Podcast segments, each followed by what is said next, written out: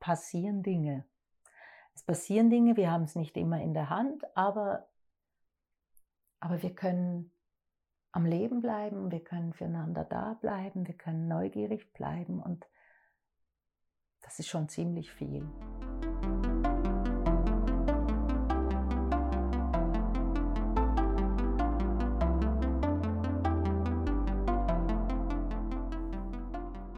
Willkommen zum Podcast Warum gehen, wenn man tanzen kann des Kunstvereins Schichtwechsel. Mein Name ist Laura Hilti und ich freue mich sehr, dass Evelyn Ratering heute zu Gast ist. Evelyn Ratering hat eine Ausbildung als Schauspielerin an der Schauspielakademie Zürich absolviert. In diesem Beruf arbeitete sie an verschiedenen Stadttheatern in Deutschland und der Schweiz. Seit 25 Jahren ist sie freischaffend als Schauspielerin, Regisseurin, Autorin, Dozentin, Sprecherin und Theaterpädagogin unterwegs. Zuletzt führte sie die Regie für das berührende Live-Hörspiel Die Bank über ein kompliziertes Verhältnis zweier Frauen. Evelyn Ratering lebt in der Nähe von Zürich und ist 55 Jahre alt.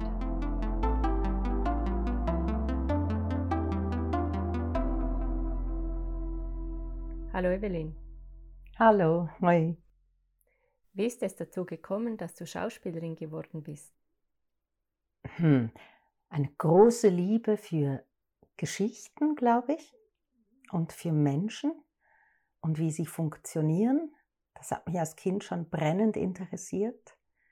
Und in der Schule habe ich dann gemerkt, dass, äh, dass es mir leicht fällt, ähm, quasi in eine andere Haut zu schlüpfen, mir vorzustellen, ich sei jemand anders oder mir vorzustellen, wie ist das, wenn man in dieser Haut steckt. Und ich habe das aber niemandem erzählt, weil ich dachte, ja, das, das ist man einfach, das kann man gar nicht lernen, das ist so und irgendwann, ich war ein bisschen ein schwieriger Teenager, fragte meine Mutter, was willst du eigentlich machen? Habe ich gesagt, lach mich nicht aus. Am liebsten möchte ich nur Theater spielen. So ist es dazu gekommen. Und sind deine Eltern auch in dieser Szene unterwegs? Ganz und gar nicht. Ähm, mein Vater ist ähm, Werkzeugmacher gewesen und hat sich dann weitergebildet als Maschinenbauer. Und meine Mutter hatte eine Yogaschule. Okay, und wie haben Sie denn auf diesen Berufswunsch reagiert? Aufgeschlossen. Okay. Ich glaube, sie waren froh, dass ich was gefunden habe, was passt. Und hm. wie ging es dann weiter? War es dann leicht, an einer Schauspielschule aufgenommen zu werden? Wie funktioniert das? Nein, es ist eigentlich nicht so leicht, aber das war mir damals gar nicht bewusst. Ähm, ich bin einfach mit 16 zu dieser Prüfung gegangen und normal eben, das ist ein Studium, also da geht man nach der Matura hin oder so oder früher nach, konnte man auch, glaube ich, mit einer abgeschlossenen Berufslehre noch, das geht jetzt nicht mehr. Das wusste ich alles nicht. Ich habe mir die Adresse rausgesucht, habe mich angemeldet und bin dahin. Damals haben sich über 100 bis 200, glaube ich, sogar gemeldet. Und dann gibt es wie so eine erste Runde, das nannte sich Begabungstest. Und dann, wenn man da weitergekommen ist, wurde man dann zugelassen zur ausführlicheren Prüfung. Und ich habe dann gesagt, ja, ich bin erst 16. Ähm, und dann haben sie ein bisschen gestöhnt und gefunden, kommt trotzdem nochmal. Und dann haben sie mich prompt aufgenommen. Und das war schon, ich war so viel jünger als alle anderen. Manche hatten sogar schon ein paar Jahre studiert und nochmal gewechselt. Das war schon heftig, weil, weil so eine Ausbildung, die greift dich auch, die greift in die Persönlichkeit ein, in dein Gehen, in dein Stehen, in dein Atmen, in dein Sprechen. Und ich war unglaublich jung und unglaublich ähm, fragil eigentlich noch und habe mich da einfach reingeschmissen. Also so im Nachhinein würde ich das nicht weiterempfehlen, das so jung zu machen. Und hast du es in dem Moment aber als positives Erlebnis wahrgenommen oder eher nicht? Beides.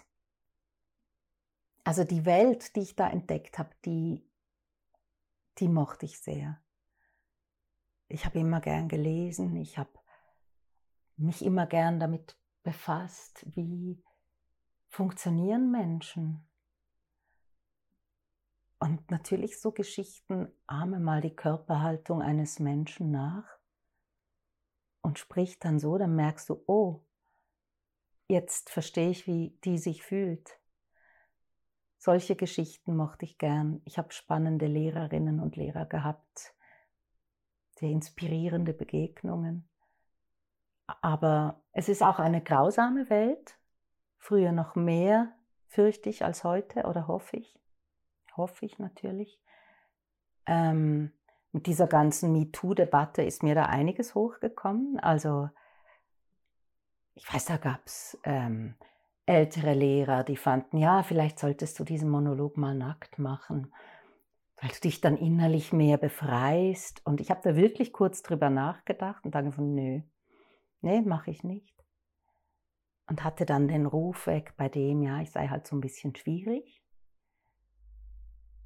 Wenn ich heute drüber nachdenke oder als ich drüber nachgedacht habe, als meine Tochter in dem Alter war, wurde mir Angst und Bang. Also fand ich so, hey, pff, schrecklich, furchtbar. Die, die Theaterwelt hat gleichzeitig was sehr Feines, Tiefgründiges, Achtsames und was sehr Zynisches, finde ich, Oberflächliches. Eben, drum war es teils, teils. Und wie lange ging diese Ausbildung? Mm, die geht dreieinhalb Jahre. Aber ich habe vor, nach nicht ganz drei Jahren, konnte ich am, am Theater Luzern ähm, in einem Stück spielen und bin dann quasi vorzeitig abgegangen und wurde dann aber trotzdem aufgenommen in die, es gibt so eine zentrale Bühnenagentur, wo man dann nach Abschluss reinkommt. So, also ich habe knapp drei Jahre gemacht. Und am Theater Luzern wurdest du dann direkt angestellt? Ähm, Wäre ich geworden, aber wie ich alles früh gemacht habe in meinem Leben. Also ich war mit 19 fertig ausgebildete Schauspielerin, was ein bisschen schräg ist. Wurde aber während meinem ersten Engagement, das erste Stück, das ich dort gespielt habe, wurde ich schwanger das war damals, wie man sich vorstellen kann, nicht ganz geplant, aber eigentlich gut. Ich fand dann, das mache ich. Und ähm, ich war da schon zusammen mit dem Ingo Osbert, dem ich immer noch zusammen bin. Und der ist nach Deutschland gegangen und wir haben dann so hin und her überlegt, wie machen wir das. Und ich fand dann, äh, ich möchte das nicht allein mit dem Kind. Und dann gefunden, ich komme jetzt erstmal mit und dann schauen wir weiter. Und der Plan war, ähm, ich kriege da mal das Kind und dann wechseln wir uns dann ab. So. Und darum habe ich da in Luzern nur ein Stück gemacht. Wie habt ihr euch denn kennengelernt? Bei meiner ersten Prüfung auf der Schauspielschule, da haben immer welche aus dem oberen Jahrgang das Training gemacht, so ein Aufwärmen. Und der Ingo kam rein und ich habe ihn so angeschaut und gedacht, ach, hier gefällt es mir. der hat so, so lieb gelacht und irgendwie, ja, fand ich so, doch, hier bleibe ich, hier ist gut. und das hast du bis heute gemacht? Ja. ja.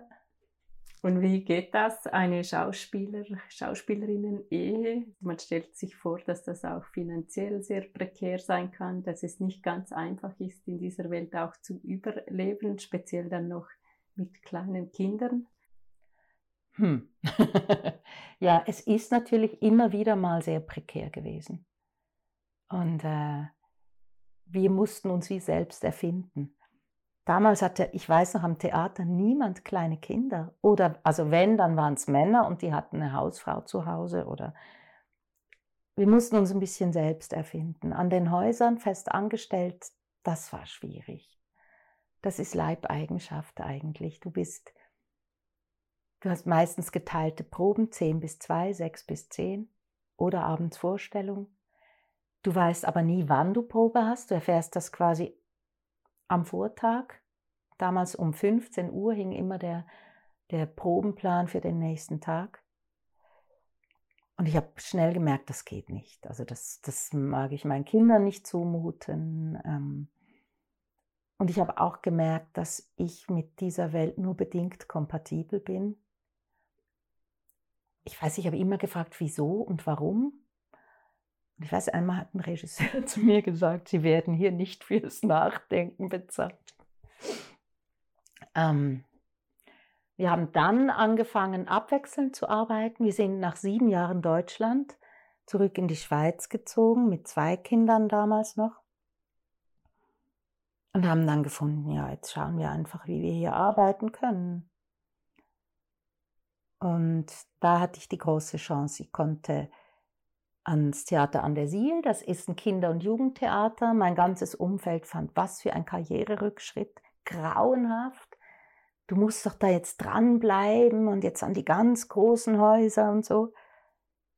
Und ich habe gemerkt, von mir ist so ein Gewicht abgefallen weil ich habe sieben Jahre lang nur so Prinzessinnen gespielt oder irgendwelche Frauen, die fühlen und empfinden und eigentlich Spielball männlicher Aktionen sind und vor allem reaktiv unterwegs sind. Und ich dachte immer, was stimmt nicht mit mir als Schauspielerin? Es hat mich nie so ausgefüllt. Außerdem musste ich da pünktlich nach Hause, um meinen Kindern zu kochen und so. Also und da habe ich plötzlich gemerkt, ah wow, so geht's auch. Wir haben mit italienischen Ensembles, RegisseurInnen zusammengearbeitet. Wir waren in Afrika und haben dort an einem Festival teilgenommen. Ähm, wir haben sehr selbstbestimmt gearbeitet. Und da habe ich gemerkt, okay, ähm, ich bin doch richtig im Beruf. Es ist gut. und Ingo und ich haben uns immer abgewechselt dann als die Kinder klein waren.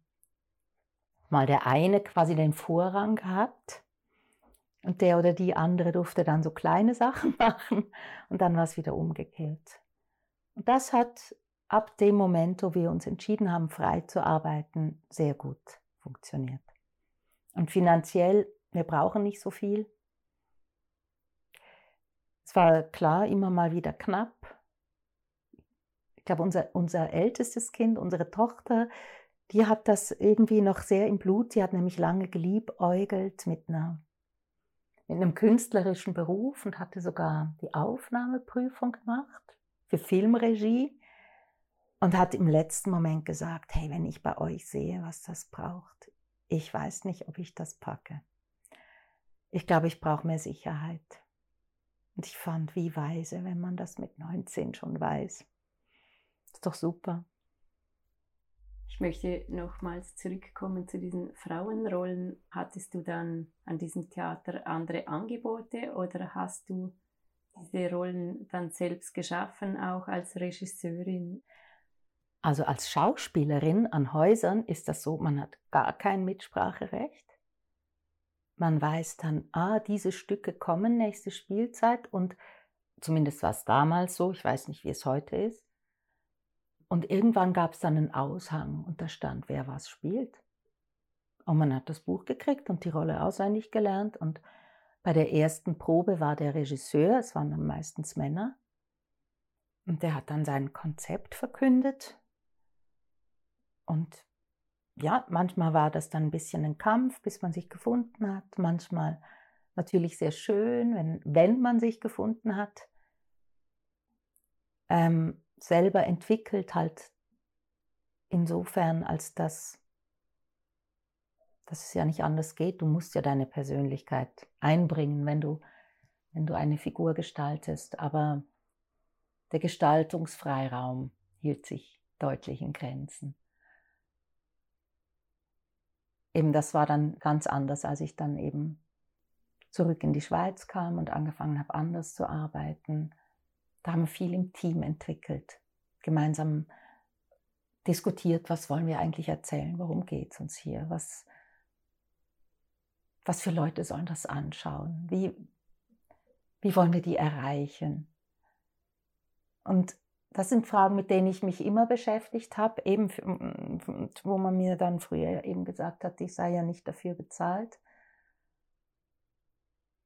Das empfinde ich als Riesenprivileg, dass ich jetzt so viele Jahre so so selbstbestimmt arbeiten durfte. Ich halte das nicht für selbstverständlich und bin einfach unglaublich dankbar dafür. Ab einem gewissen Zeitpunkt hast du begonnen, selbst Stücke zu entwickeln. Mhm. In einer Gruppe zusammen mit deinem Mann. Ja. Ja. Mit meinem Mann und mit anderen auch. Mhm. Wir haben viel, also dann haben wir eine eigene Gruppe gegründet. Da war das erste Stück, da haben Ingo und ich noch gespielt, mit einer italienischen Regisseurin. Das haben wir sogar hier am Tag rausgebracht. So eine Odyssee-Geschichte. Da haben wir uns eigentlich mit so Paarbildern beschäftigt. Mann-Frau-Geschichten anhand von Odysseus und Penelope, den Gestalten aus der griechischen Sage. Und dann habe ich mich verändert und habe hauptsächlich angefangen, Regie zu machen. Und da haben wir dann so gearbeitet, dass wir uns auf ein Grundthema ähm, verabredet haben. Und dann habe ich erstmal recherchiert und gesammelt und bin dann mit ganz vielen Vorschlägen gekommen. Und dann hat man im Team improvisiert. Also ich habe irgendwelche Anleitungen gemacht und kam aber sehr viel von den Schauspielerinnen und Schauspielern. Also die, da wurden quasi wie Geschichten, Figuren, Settings entwickelt. Und danach haben wir immer eine Pause gemacht. Da bin ich dann mit dem Material wieder nach Hause gegangen und habe das sortiert und neu zusammengesetzt und quasi eine Spielvorlage, so eine provisorische gemacht. Und dann haben wir das wieder im Team quasi überprüft und, und ausgearbeitet. Und das hat gut funktioniert. Das hat sehr gut funktioniert, ja. Es waren auch manchmal große Teams, auch Musikerinnen, Musiker. Ja, das hat gut funktioniert. Das ist auch eine Arbeitsweise, die ich sehr verteidigen würde. Und die du auch heute noch verfolgst? Ja, weil ich bin überzeugt, dass wenn sich die Leute wiederfinden mit ihren eigenen Geschichten und wenn die Leute wissen, was sie erzählen wollen, dann sind sie besser. Ganz klar, dann, dann ist auch die Möglichkeit, dass andere Leute, die sich das anschauen, was damit anfangen können, viel größer. Weil es, ich glaube, man spürt das. Man kann eben nicht alles einfach machen. Aber wie schafft man das? Weil irgendwie möchten das ja viele Menschen machen, anderen diesen Freiraum geben, sie einbinden sie sich selbst sein lassen und trotzdem ist es ja auch ein Gleichgewicht zwischen Vorgaben machen oder Regie führen und wie viel können Leute mitreden, wie viel nicht. Irgendwann muss man auch mal zu einem Ende kommen. Wie geht das? Total. Ich habe gemerkt, es braucht Spielregeln. Es braucht eine ganz klare Struktur, dass man sich verabredet drauf, jetzt ist in diesem Gefäß absolute Freiheit angesagt. Und dann macht man wie eine Auslegeordnung mit dem, was man da generiert. Und dann gibt es aber eine Phase, wo es darum geht, das in eine Form zu bringen. Und wo ganz klar jemand von außen drauf schauen muss, um das alles zu sortieren. Das sind ja komplexe Vorgänge. Das ist ja ein Bühnenbild, da sind Kostüme, da ist Musik, da sind verschiedene Akteurinnen und Akteure. Und da finde ich schon, es ist einfacher, wenn man dann der Regie vertraut und die das dann einfach organisiert von außen. Aber also das habe ich dann zu Beginn auch gemerkt. Ich bin auch äh, kein sehr geduldiger Mensch mit Menschen, ja, aber so mit endlos langen Proben und stundenlangen Diskussionen habe ich mich manchmal schwer getan. Also ich fand so ausprobieren, ja, und dann an den Tisch gehen und dann diskutieren auch ja, aber alles zu vermischen, das kommt nicht gut. Also so, wir haben uns dann so verabredet auf gewisse Gefäße. Das ist ein Spielgefäß, ein Improvisiergefäß, ein Diskutiergefäß. So, und so sind wir dann ganz gut vorwärts gekommen zusammen. Und wir kannten uns mit der Zeit ja auch.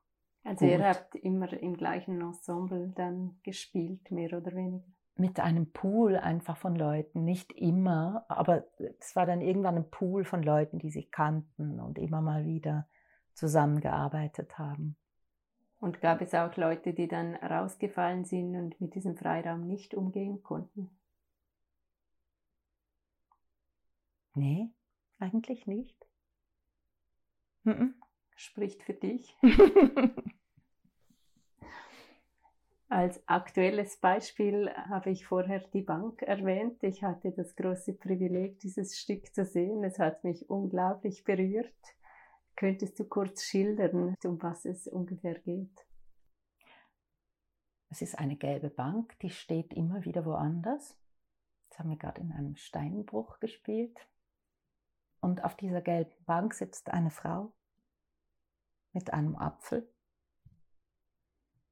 und eine andere Frau kommt dazu und möchte sich auch auf die Bank setzen. Und da entsteht erstmal eine Diskussion, wer hier sitzen darf und wieso das jetzt nicht geht, dass sich die Jüngere dazusetzt, weil die Ältere ja schließlich auf jemanden wartet.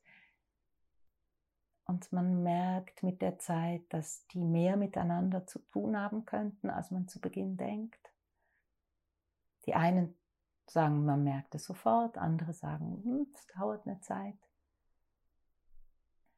Es ist, es ist eine Kunstsprache ein Stück weit, also es arbeitet viel mit Repetitionen, es sind kurze Sätze. Und es, es, es ist aber sehr psychologisch trotzdem geschrieben, finde ich. Also es geht um gesehen werden wollen. Ähm, die Erzählhoheit über die eigene Geschichte zu haben. Geht irgendwie auch darum, mit Schwerem klarzukommen kann man Trauma in ein Leben integrieren? Geht das oder nicht? Das sind alles Fragen, die uns umgetrieben haben. Mm, was da verhandelt wird zwischen den beiden Frauen, ist sehr emotional und manchmal hat das auch eine Schwere und darum haben wir eine dritte Frau dazu geholt, eine Musikerin, die wie einen Atem, nochmal einen anderen Atem reinbringt. Mit ihr habe ich schon sehr viel zusammengearbeitet und sie, sie schafft es wirklich so atmosphärisch, Dinge zu verändern oder wenn etwas schwer ist, so wie so ein, so ein bisschen Luft übers Ganze wehen zu lassen. Und ich finde, das ist hier sehr gut gelungen. Es ist ein Corona-Konzept. Wir haben das vor über einem Jahr geplant. Und ich fand, hey, lass uns das draußen machen. Und weil es aber so fein ist und so intim eigentlich, was da verhandelt wird, haben wir uns entschieden, ähm, dass die Zuschauer Kopfhörer kriegen, sodass die Schauspielerinnen ganz bei sich bleiben können. Also sie müssen jetzt nicht irgendwie ähm, für den hintersten Rang mitspielen. Und dieses Spiel von Nähe und Distanz fand ich gerade so in Corona-Zeiten auch interessant. Mhm. Es war ein sehr besonderes Erlebnis, weil es hat auch etwas sehr Intimes, wenn man über die Kopfhörer diese mhm. Geschichte mithört. Und das habe ich auch von außen so wahrgenommen, dass es eine sehr äh, schwere Geschichte ist, aber eben diese Musik und der Gesang, die schaffen so eine schöne Atmosphäre, dass dann im Großen und Ganzen man beschwingt rausgeht. Mhm. Ah, so das habe ich mir gewünscht. schweren Geschichte. Ähm, und trotzdem, warum wählst du ein solch schweres Thema? Es wäre doch viel leichter gewesen, etwas Lustiges, Leichtes zu nehmen. Also ich mag auch Lustiges, Leichtes sehr gerne. ähm, also hier die Entscheidung für dieses Stück ist gefallen, ähm, weil ich die Autorin kenne und das Stück gelesen habe. Und ich fand, das ist gut, das müssen wir machen. Also das ist jetzt auch nicht ein Text von mir, sondern ein Text von Beatrice Stäbler, die das dann auch mitproduziert hat. Sie ist auch Kulturmanagerin noch.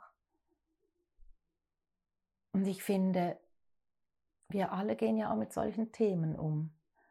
Und es geht ja auch gerade darum, ich habe auch Schweres schon erlebt, aber ich mag mich nicht mein Leben lang davon bestimmen lassen. Also es hat für mich auch was Versöhnliches zu sagen, ja.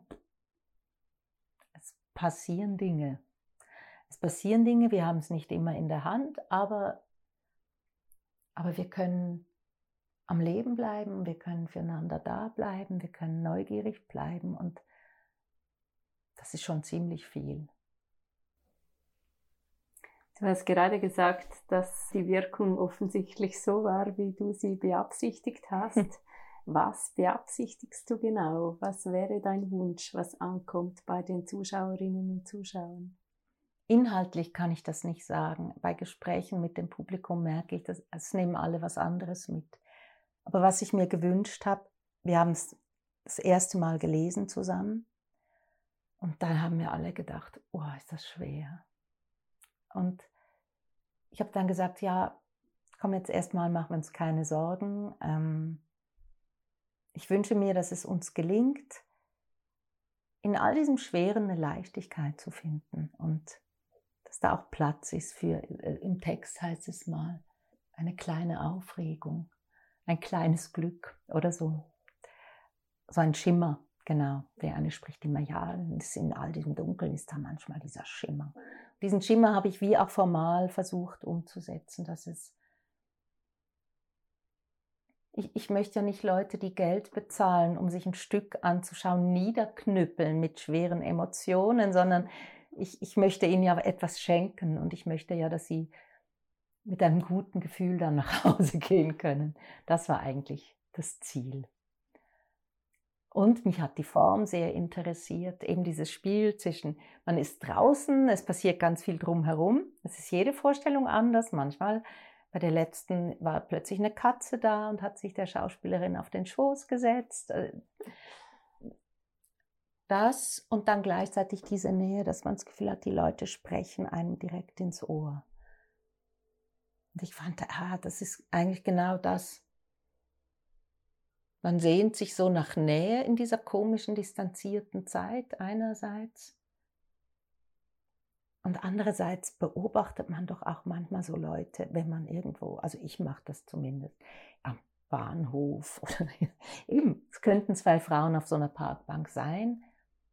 Ich dann denke, was steht da für eine Geschichte dahinter? Und es war wie so ein Spiel damit, jetzt kannst du mal reinzoomen und in so ein, so ein Leben eintauchen, so eine Geschichte eintauchen.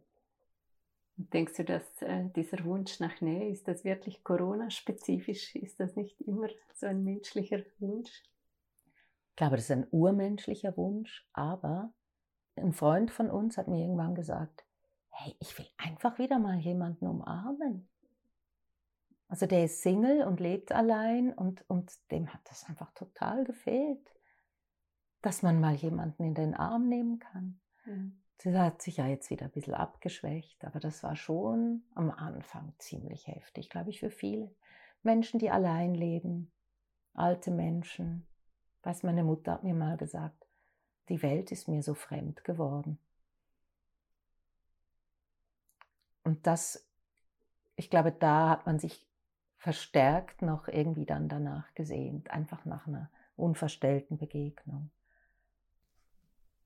Und wie ist es dir ergangen mit diesem Beruf oder auch privat in dieser Corona-Pandemie? Also auf, auf der einen Seite habe ich gemerkt, dass ich eine jahrelange Übung habe im Klarkommen mit Ungewissheiten. Dass ich Übung drin habe, nicht zu wissen, wie es weitergeht und äh, Lösungen zu finden für neue Situationen. Das hat mir sehr geholfen. Finanziell war es zwischendurch schwierig, weil es lang nicht klar war, was für Gelder, für wen und so.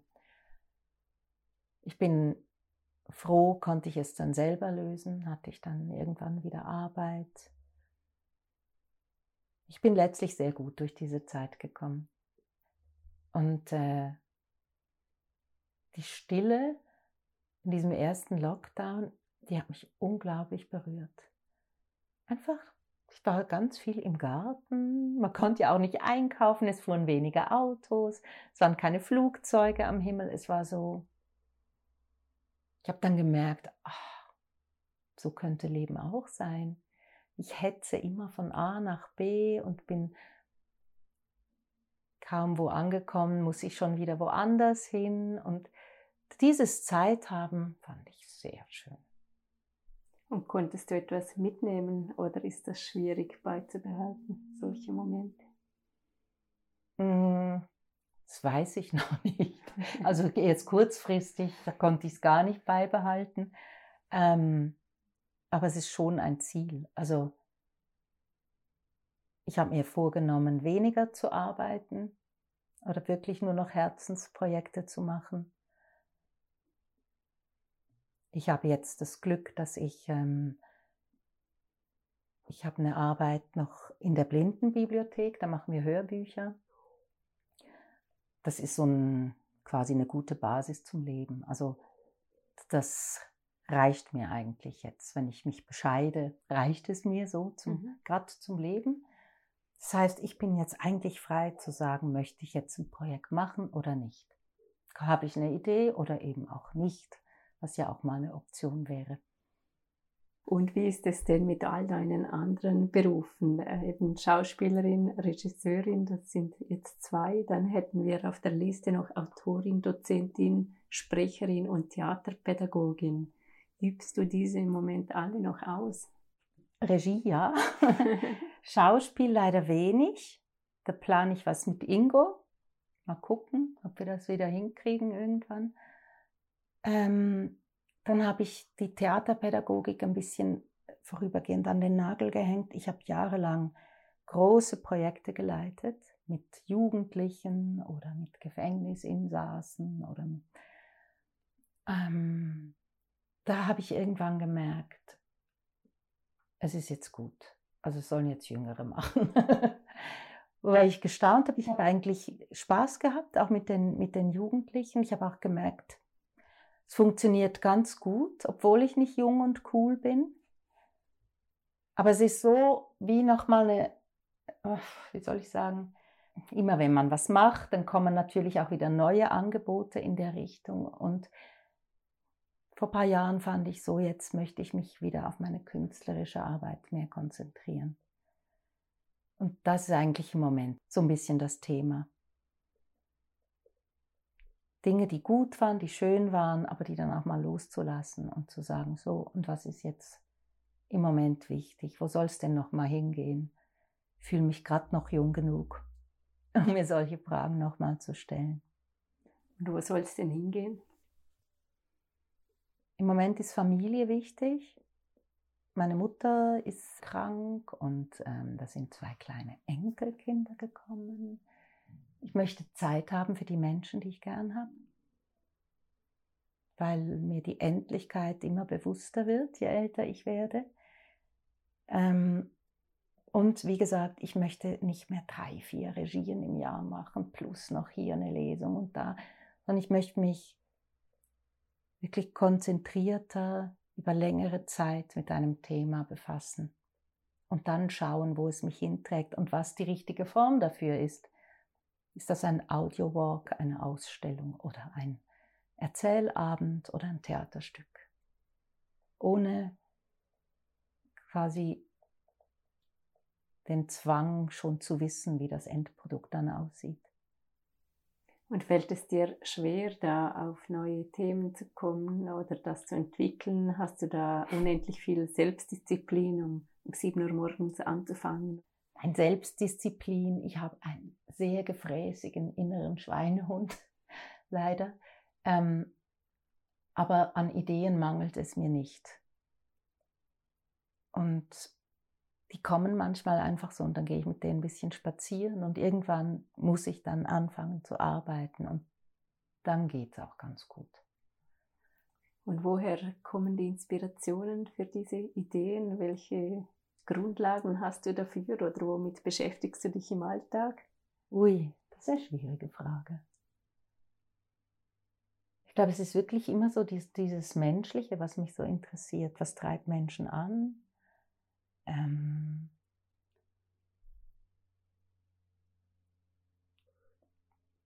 ja, was treibt Menschen an? Wo, wo, wo ecken wir an? Wo stoßen wir an? Wo kommen wir nicht weiter? Was verbindet uns alle?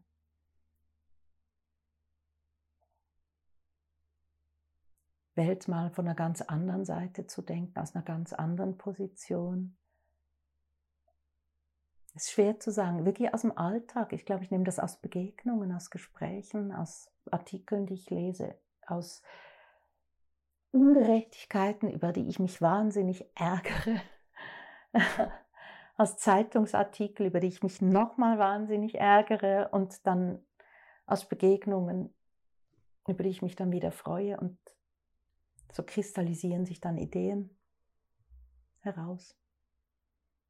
Und gibt es etwas, was dich jetzt besonders beschäftigt oder auch was dir in den letzten Monaten dieser Pandemie besonders aufgefallen ist? Also was mich wirklich beschäftigt, ist, wie individualistisch wir alle unterwegs sind und wie wenig solidarisch wir letztlich mittlerweile schon funktionieren. Das ist mir schon länger aufgefallen. Ich meine, das ist auch dieser Wildwest-Kapitalismus, in dem wir leben. Und schau dir jeden Werbespot, den ich höre. Das ist dein Tag, nimm dir deine. Und es ist so, die persönliche Befindlichkeit steht für viele oder für mich auch sicher oft sehr im Zentrum und ein Gedanke, dass auch manchmal halt Opfer nötig sind oder dass, äh, dass wir nur ein kleines Teilchen eines großen Ganzes sein könnten, ähm, der sorgt bei gewissen Leuten, beobachte ich auch in meinem Umfeld wirklich für für große Empörung. Und das beschäftigt mich. Ich frage mich, wo haben wir das verloren oder war das überhaupt jemals besser? Und was bräuchte es, dass das wieder mehr ins Schwingen kommt, dieses Gemeinschaftliche. Und denkst du, dass wir als Kulturschaffende oder du jetzt speziell in deinem Beruf da einen Beitrag leisten können? Ja, das glaube ich wirklich, ehrlich gesagt. Hätte ich früher vielleicht Nein gesagt. Aber jetzt gerade nach der Pandemie habe ich es also als Besucherin auch von so kulturellen Anlässen erlebt, wie unglaublich emotional das für mich war, einfach wieder gemeinsam mit anderen etwas zu erleben. Und wenn das noch ein Inhalt war, der, der mir was erzählt, dann war dieses Teilen, das hat wie was Größeres aus diesem Moment gemacht, als wenn ich es nur für mich allein in meinem Zimmerchen genossen hätte.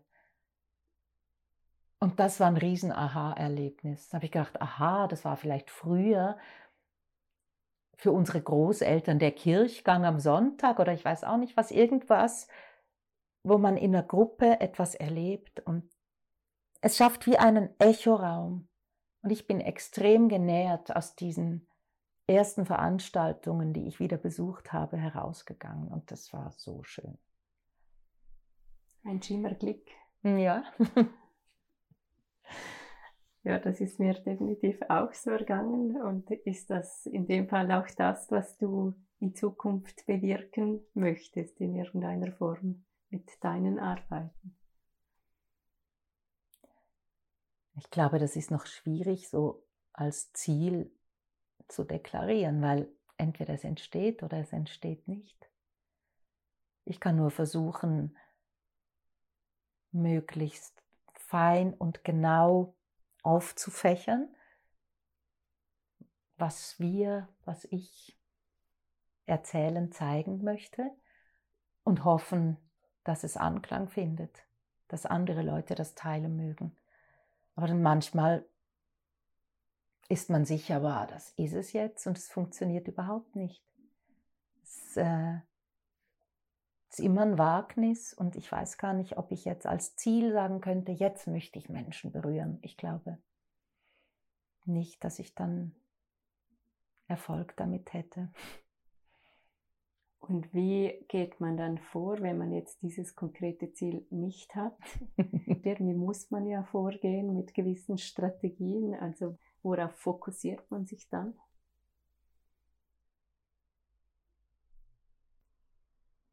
Also ich gehe immer ziemlich lange mit einem Thema schwanger und ich frage mich immer wieder, ist das von Interesse? Wen soll das interessieren? Warum finde ich das gerade so spannend? Was ist es? Ich merke immer, ab dem Moment, wo ich es in einem Satz beschreiben kann, bin ich ziemlich weit. Aber das gelingt mir ganz lange nicht. Es ist ja, das finde ich so spannend, auch wenn ich jetzt in einem Workshop oder mit irgendwelchen, mit einer Gruppe, wo ich einen Kurs gebe oder so arbeite, merke ich oft, dass Leute dann Lösungswege erwarten, sagen, ah, zeig mir doch, wie das geht, dass ich quasi kreativ von A nach B komme. Und dann sage ich oft, ja, ich fürchte, es gibt keine Abkürzungen und ich fürchte, es gibt diesen direkten Weg nicht. Für mich funktioniert das eher spiralförmig. Man dreht mhm. sich ganz lange um etwas und so wird das immer manifester, das Objekt, um das man sich dreht. Man spürt vielleicht immer besser, wo es hingehen könnte.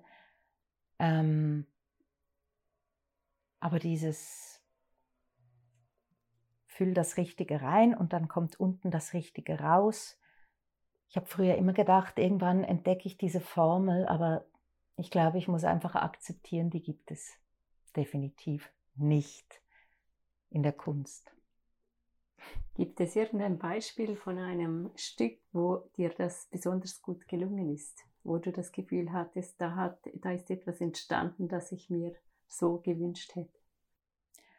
Eigentlich ist es überall wieder etwas anderes. Also ich habe nicht so die Erfolgsproduktion, wo ich sagen würde, das ist jetzt da ist es jetzt gelungen, sondern es ist hier vielleicht die unglaublich schöne Zusammenarbeit, es ist da vielleicht die klare Bildersprache oder es ist, ist wie überall was anderes, darum fällt es mir gerade schwer, die Frage zu beantworten.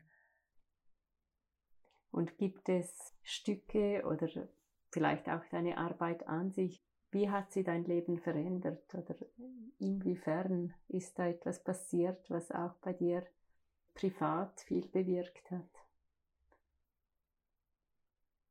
Wenn ich an einem Projekt dran bin, gehe ich durch die Welt und äh, das Thema kommt mir von allen Seiten entgegen. Und insofern hat mich mein Beruf sicher verändert. Ich durfte in so viele Kosmen reinschlüpfen und dort was erfahren, dass ich das Gefühl habe, das hat meine Welt bereichert. So mein kleines Leben als einfache Person in Uster ähm, wurde unglaublich reich dadurch, dass ich so in so viele Welten hineinschauen durfte und auch, auch außerhalb jetzt vom Theater in so verschiedene Arbeitsbereiche durfte ich reinschauen dass ich, ja, ich habe es ja vorhin schon mal gesagt, da fühle ich mich wirklich unglaublich reich einfach. Und früher bin ich, glaube ich, auch schneller verzweifelt.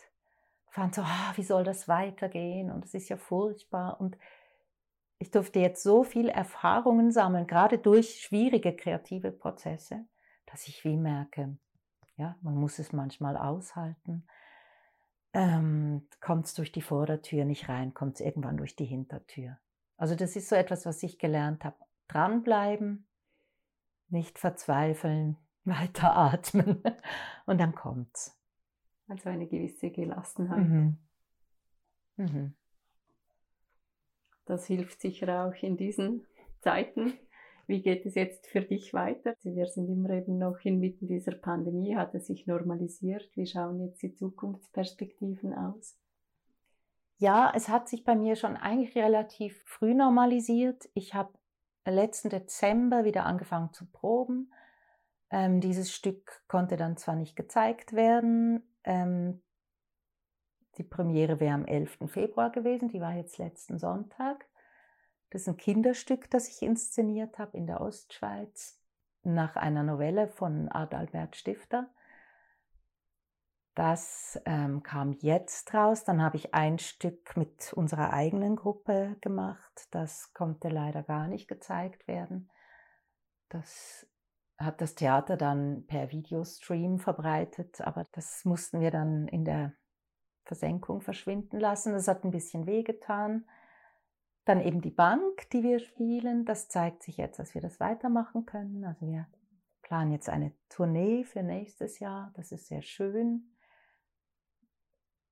Ich arbeite gerade an einer Afrika-Geschichte fürs TAC und fürs LED zusammen mit Musa Sissoko, einem senegalesischen Griot-Geschichtenerzähler und Musiker.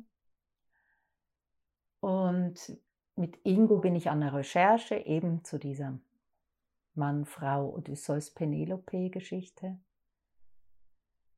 Und ansonsten habe ich mir eigentlich, wie gesagt, vorgenommen, jetzt mal ein bisschen Luft zu lassen. Ich produziere meine Hörbücher und, ähm, und guck mal, was da so kommt. Und bist du zufrieden in diesem Zustand? Erstaunlicherweise, ja. Ich bin ziemlich zufrieden gerade. Ich habe schon mehr gehadert. Und warum ist das für dich so überraschend? Ja, ich empfinde die Zeit schon als eine Umbruchzeit. Ich empfinde auch viel Krisenhaftes, gerade für mich in meinem Beruf. Auch als ältere Theaterschaffende, die ich mittlerweile ja bin. Ich merke, Theater ist ein schnelllebiges Metier. Da gibt es einen Generationswechsel nach dem anderen. Vieles, was passiert, finde ich spannend.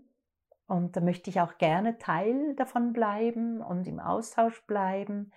Bei vielen merke ich, ah, okay, ah, da muss ich jetzt nicht mehr mitmachen. Das, die sollen super, go for it, aber ohne mich. So, und das könnte ja auch krisenhaft sein. Also ich bin gerade sehr am Aufräumen. Was funktioniert noch, was nicht mehr, was darf noch, was soll noch, was muss noch.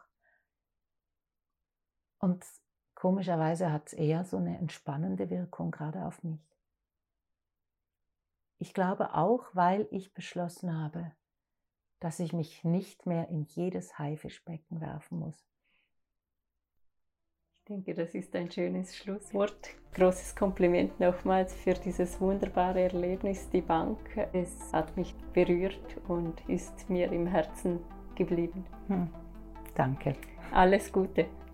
Dir auch.